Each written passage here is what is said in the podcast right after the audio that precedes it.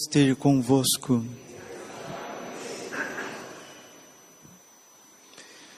Proclamação do Evangelho de Jesus Cristo segundo Marcos. Aquele tempo, Jesus chamou os doze e começou a enviá-los dois a dois, dando-lhes poder sobre os espíritos impuros.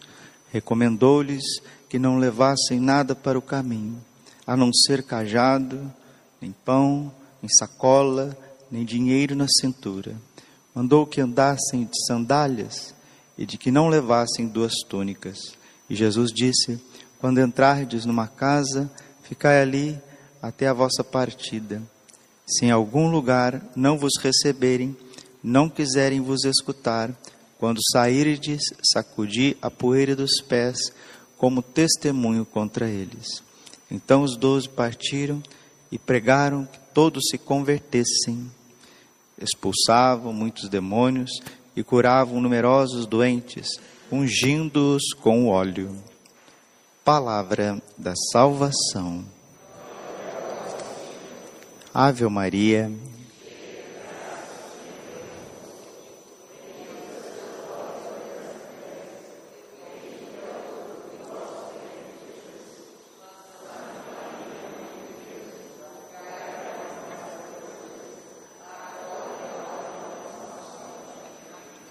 Vinde Espírito Santo, vinde por meio da poderosa intercessão.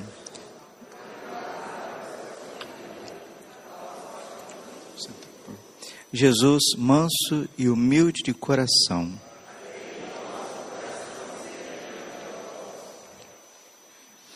Recordamos, ó Senhor, vossa bondade em meio ao vosso templo. Deus é bom, meus irmãos. Deus é bom para conosco, Deus nos trata não segundo as nossas atitudes, as nossas faltas. Grande é o Senhor, Ele é muito digno de louvores. Na cidade onde Ele mora, Padre, qual que é a cidade que Deus mora? A cidade que Deus mora é a Jerusalém celeste, mas essa Jerusalém também é terrestre, é a Santa Igreja Católica. E essa Jerusalém também tem os seus membros que padecem no purgatório, mas que já estão salvos, precisam de purificação. Seu Monte Santo, esta colina encantadora, é a alegria do universo. São Francisco de Sales dizia que a Santa Missa é a montanha daqueles que amam. Porque uma pessoa possa verdadeiramente participar da Santa Missa durante a sua vida, é porque ela já foi vencendo as barreiras do egoísmo. Tanto é que para a gente participar bem da missa e comungar, o pecado tem que ser vencido dentro de nós. Nós não podemos comungar em pecado, por isso que a Santa Missa é a montanha daqueles que amam. E todos aqueles que amam, ama Deus, ama a si mesmo, ama o próximo, ama até os inimigos, esses são vencedores. 1 João, capítulo 5, versículo 5. Esta é a vitória que vence o mundo, a vossa fé. Quem crê no amor de Deus é vencedor. 1 João, capítulo 4, versículo 20. Nós conhecemos e cremos no amor de Deus para conosco. Por isso que São Paulo diz aos Romanos, Romanos 8, 31. Se Deus é por nós, quem será contra nós? E no versículo 35, ele diz: somos mais que vencedores na força daquele que nos amou. Portanto, queridos, participemos sempre da Santa Missa e participemos da missa com um coração contrito. Criai em mim, Senhor, um coração que seja puro. Dai-me de novo um espírito decidido. Precisamos decidir pelo Senhor Zacarias capítulo 1, versículo 3. Volte-se a mim, decida-se por mim, e eu me decidirei por ti. Os olhos do Senhor estão voltados para os justos. E nós precisamos de conversão, conversão. E não existe um lugar mais propício para a nossa conversão do que a oração, a reparação e a penitência.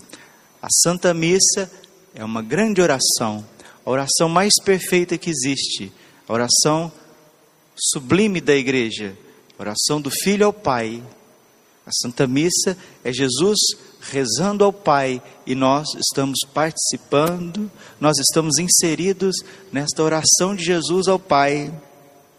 Mas a Santa Missa também é um ato reparador, porque o Cordeiro de Deus que foi imolado uma vez na história, esse ato sacrificial de Jesus, essa entrega de Jesus na cruz, no Calvário, seu sangue, seu preciosíssimo sangue, suas gloriosas chagas, o poder da sua ressurreição, ele está à nossa disposição quando nós começamos a participar da missa. A missa não é a repetição do sacrifício de Jesus, é a atualização, a única atualização que existe do mistério pascal.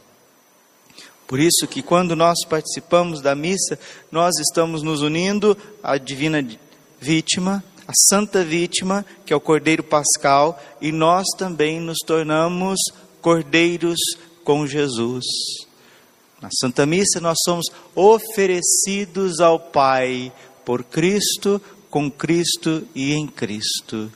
A vós, Deus Pai Todo-Poderoso, na unidade do Espírito Santo, toda a honra e toda a glória, agora e para sempre. Quando o Padre eleva a patena, ali está a tua vida, ali está as tuas dores, as tuas lágrimas, teus sentimentos, teus sonhos, tuas alegrias. E o Pai, quando o padre, o sacerdote, eleva o cálice com a patena na doxologia, momento áureo da Santa Missa, oferecendo Jesus vivo e verdadeiro nas mãos do sacerdote, o Pai não fica com o filho para si, ele nos devolve o filho para ser alimento. Tomai todos e comei, tomai todos e bebei, este é o cálice do meu sangue. Sangue da nova eterna aliança. Nós recebemos Jesus na comunhão, corpo, sangue, alma e divindade, tão sublime sacramento. Quem come a minha carne e bebe o meu sangue, permanece em mim e eu permaneço nele. A vida de Cristo em nós, oração, reparação e penitência. Se o mundo desse ouvidos à sã doutrina católica, às sagradas escrituras, sem os vômitos das heresias, o mundo seria pacífico, as pessoas seriam mais serenas, não teriam, teríamos guerras, não teríamos fome, pestes, porque a presença de Deus em nós, ela elimina todo mal. O Calvário é a montanha daqueles que amam mas infelizmente, no Calvário tinha poucas pessoas. A maioria saíram correndo. A maioria saíram julgando, outros blasfemando, outros criticando. Outros saíram para os seus interesses. E meus irmãos e irmãs, não é isso que a gente vê nos dias de hoje. As pessoas abandonando a Santa Missa. Muitos buscam outros tantos abandonam. E aqueles que vêm, muitas vezes, vêm sem catequese, vêm sem aprofundamento, não têm uma experiência viva com Jesus. Desculpe, às vezes estão sentados nos bancos da igreja, mais como telespectadores, como se estivesse assistindo alguma coisa, um evento, Nós precisamos participar da Santa Missa como Nossa Senhora aos pés da cruz, como São João, como Santa Maria Madalena, nos unirmos ao coração imaculado de Maria e também nos oferecermos em sacrifício. É o que nós lemos hoje na leitura de Hebreus. Hebreus capítulo 12, versículo 18. Vós, irmãos, não vos aproximastes de uma realidade palpável, fogo ardente, escuridão, trevas e tempestades, som de trombeta e voz poderosa, que os ouvintes suplicaram que não continuassem. Esse espetáculo aconteceu no Monte Sinai, quando Moisés subiu para ter com Deus, para ouvir a Deus, e os israelitas queriam, porque queriam ver Deus, queriam fazer as vezes de Moisés, estavam com inveja de Moisés, e na verdade Moisés tinha uma grande tarefa de ser mediador entre Deus e o povo, uma tarefa pesadíssima, muito árdua, e Moisés cumpria com muita humildade, e o povo sempre murmurando, o povo sempre insatisfeito, o povo querendo dominar a situação, querendo controlar o próprio Deus. Aí Deus disse: Vocês querem me ver? Então, pode dizer, Moisés, diga a eles para eles subirem o Sinai. E quando começaram a subir o Monte Sinai, aqui está relatando a carta aos Hebreus, fogo ardente, escuridão, trevas e tempestades, som da trombeta e voz poderosa, que os ouvintes suplicaram que não continuassem eles ficaram tão espantados com, com este espetáculo que Moisés disse: Estou apavorado e com medo. Se Deus não ocultasse a glória dele na Santa Missa, nós não teríamos como aproximar. Porque no véu do sacramento, quando o sacerdote está celebrando a missa, é um poder tremendo. E Deus, queridos, preste atenção, Ouça o que o padre vai dizer aqui agora. Deus realizará neste mundo, ainda no curso da sua vida, sinais, prodígios extraordinários, portentosos, para quebrar a incredulidade deste mundo. Como ele agiu com os israelitas lá no Antigo Testamento, porque Deus é o mesmo de ontem, de hoje e de sempre. Hebreus capítulo 13, versículo 8. Ele é o mesmo, o mesmo. Ele vai agir neste mundo, no curso da sua vida, no curso da sua história, da sua vocação, da sua família, no curso da Igreja Católica nestes tempos, nesta década.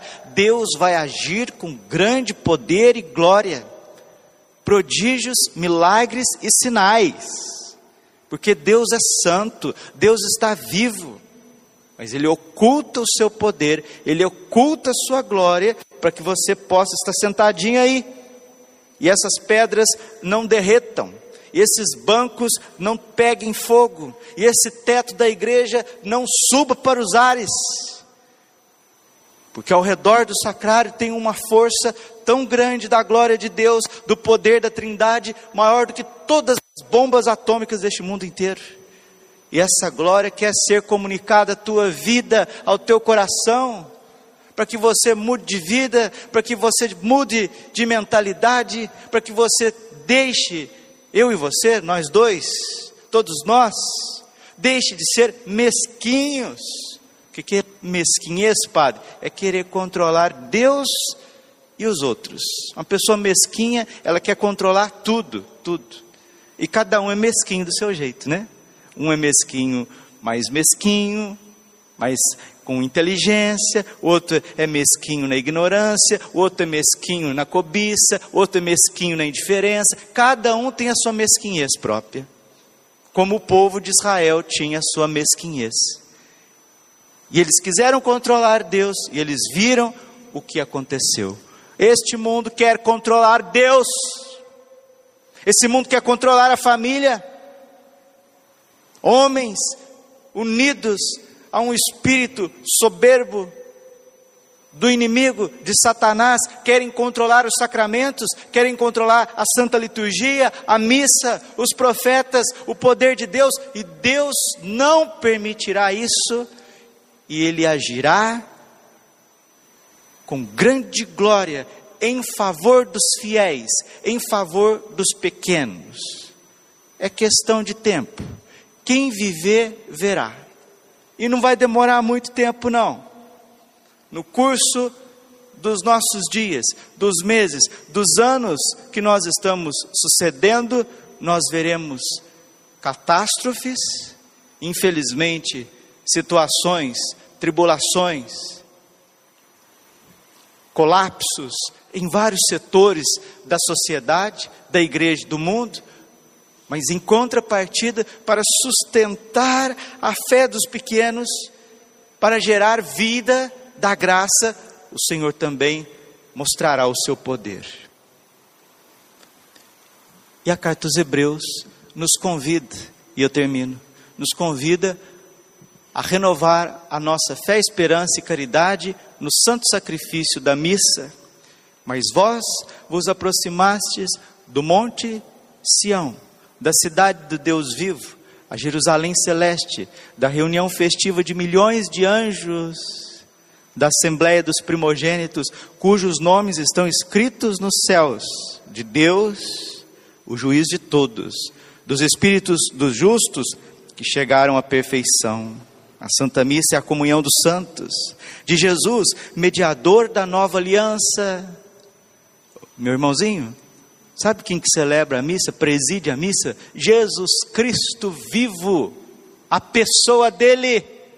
E tem gente que vem assistir, uh, uh, olhando assim, como se fosse o, o ah, Pascal, que é muito mais pensador do que nós tudo junto. Ele dizia: No mundo tem muitas luzes para quem quer crer, mas tem muitas trevas para quem também não quer. Tem gente que está na igreja a vida inteira. Seja a igreja santa católica, una, santa católica, que é de Cristo, seja que vai ficar pulando de, de galho em galho por aí, mas nunca chegam ao conhecimento da verdade, porque são mesquinhos, mesquinhos, mesquinhos, querem controlar Deus, querem dominar a situação quer entender tudo, quer entender tudo. Ó, se você precisasse entender Deus, você não, você não era ser humano, você era a quarta pessoa da Santíssima Trindade. As pessoas que querem controlar Deus, entender Deus, pôr Deus no bolso, pôr os mistérios da fé no bolso, você não é criatura, você deve ser a quarta pessoa da Trindade Santa, não é possível. Isso está mais na cabeça de homem, homem, ser masculino. Ele quer controlar tudo. A mulher tem um pouquinho mais psicologia da fé feminina, ela se entrega mais. Tanto é que no Calvário tinha mais mulheres do que homens, porque o homem quer controlar tudo. Você não controla nenhum um fio de cabelo, meu irmãozinho. Nem um fio de cabelo. Começa a crer. Começa a esperar no Senhor, faça a sua parte. E aí você vai ver como que Deus vai agir em função da tua vida, em função da tua família. Falta muita fé nos homens. Estou falando homem mesmo, homem de 40 anos, 50 anos, homem de 60 anos, rapaz de 30 anos. Falta fé, fé do homem, do ser masculino. Falta fé, fé de Moisés, fé de João, fé de João Batista. São José derrama esse coração misericordioso do Senhor, cheio de fé, esperança e caridade, nos nossos irmãos homens. O homem masculino, ele perde o sentido da vida dele. Ele acha que ele sai para trabalhar e ele tem que dar conta de tudo. Ele é um, um infante. A psicologia masculina às vezes está com 65, 70 anos, 50, é um gurizão de 8, 9, 10 anos, 12, que acha que vai salvar o mundo, ele acha que ele é o Homem-Aranha, o Aquaman, Superman, o Hulk. Nós temos um herói que é Jesus Cristo, ele sim é o verdadeiro herói. Ele derramou o sangue dele na cruz. Eu só preciso me unir a ele. Eu só preciso me unir a ele com humildade, com fé, com esperança, com caridade, com perseverança. É isso que Deus quer dos pais de família que eles sejam como São José, que eles aprendam a rezar o terço dentro de suas casas, que eles transmitam a fé para os seus filhos com alegria, que eles confiem na divina providência, porque é Deus que provê e Deus proverá sempre, Ele sempre proverá. Aí sim, essa paternidade, ou seja, um coração masculino cheio do Espírito Santo, transforma a vida das mulheres. Ah, padre, mas tem mulher que não quer saber de nada. Ó, tem mesmo. Mas tem muitas moças esperando bons corações. Tem muitas esposas esperando bons maridos. Tem muitos filhos e filhas esperando bons pais. E o Espírito Santo quer fecundar o coração dos homens nesse ano de São José, para que tenhamos famílias, para que tenhamos vocações.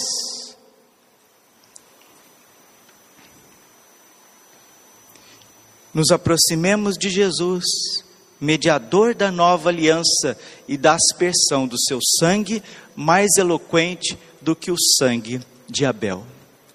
Que o preciosíssimo sangue de Jesus na Eucaristia purifique o coração dos homens, dos pais de família, das mulheres, das mães de família, dos jovens, dos sacerdotes, para que sejamos esta ponte maravilhosa do triunfo do coração imaculado de Maria que é o triunfo da misericórdia, é o triunfo da Eucaristia, é o triunfo da igreja militante no curso da história, é um tempo de paz, é a unificação da santa religião católica cristã, é a pacificação das nações, é o progresso no amor, é a civilização do amor, e isso está às portas, está às portas. Glória ao Pai, ao Filho e Espírito Santo, como era no princípio, agora e sempre. Coração imaculado de Maria, confiança, saúde.